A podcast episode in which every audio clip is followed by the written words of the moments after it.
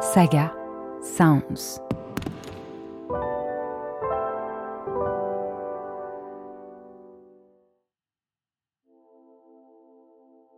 Chers auditeurs, chères auditrices, ça fait un an tout juste que le premier épisode de Dernière Limite a été diffusé à l'occasion d'un anniversaire très spécial, celui des 50 ans du premier rapport scientifique à lancer l'alerte sur la catastrophe écologique, le rapport Meadows.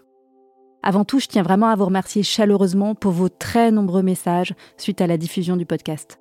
Beaucoup d'entre vous m'ont aussi confié que le podcast leur avait permis de faire connaître ces enjeux à des personnes de leur entourage avec lesquelles ils avaient parfois du mal à en parler, parce que discuter de ces sujets avec ses proches peut des fois être difficile et même conflictuel. Alerter, dénoncer les fausses solutions et se mettre en mouvement collectivement est une urgence. Voilà pourquoi je suis très heureuse de vous annoncer que ce podcast donne naissance un an après à un livre qui s'intitule Dernière limite, publié aux éditions Rue de l'Échiquier. Ce que j'ai voulu faire dans Dernière Limite, c'est relier entre eux des sujets qui peuvent paraître déconnectés et qui sont souvent d'ailleurs traités séparément dans des disciplines différentes. Le changement climatique, la surpêche, la pollution, l'effondrement de la biodiversité ou encore l'épuisement des ressources naturelles. J'ai voulu assembler les pièces du puzzle pour leur donner du sens, pour faire apparaître une image globale de ce qui est en train de se passer. Tant qu'on regarde les pièces du puzzle une par une, l'image demeure floue. On reste désemparé.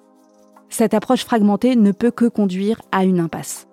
En fait, c'est comme tenter de soigner les symptômes sans s'attaquer à la maladie. Seule une vision globale et systémique permet de comprendre vraiment ce qui se joue et d'aller à la racine du problème, de trouver les bons moyens pour agir. J'ai voulu que le contenu derrière limite soit accessible à tous. D'ailleurs, l'un des retours qui m'a le plus touché est celui de ma voisine, qui au départ ne s'intéressait pas du tout aux questions écologiques et qui, après avoir dévoré tous les épisodes, était vraiment motivée pour agir. Ça me conforte dans le fait que beaucoup de gens ont déjà ce sentiment que quelque chose ne va pas, mais sans comprendre l'ampleur de la catastrophe écologique en cours, ni la nécessité de remettre en cause à la fois notre mode de vie, mais aussi le fonctionnement de notre société. Alors n'hésitez pas à partager autour de vous ce podcast et ce livre, car c'est déjà une façon d'agir. Rendez-vous dans votre librairie préférée pour vous procurer le livre Dernière limite d'Audrey Boelly aux éditions Rue de l'Échiquier. Si vous souhaitez l'acheter en ligne, vous trouverez le lien dans la description. N'hésitez pas aussi à écouter ou réécouter le podcast disponible sur toutes les plateformes d'écoute. Un podcast produit par Saga Sounds avec le soutien de la Fondation Madeleine, abritée par la Fondation de l'Université Paris-Dauphine PSL.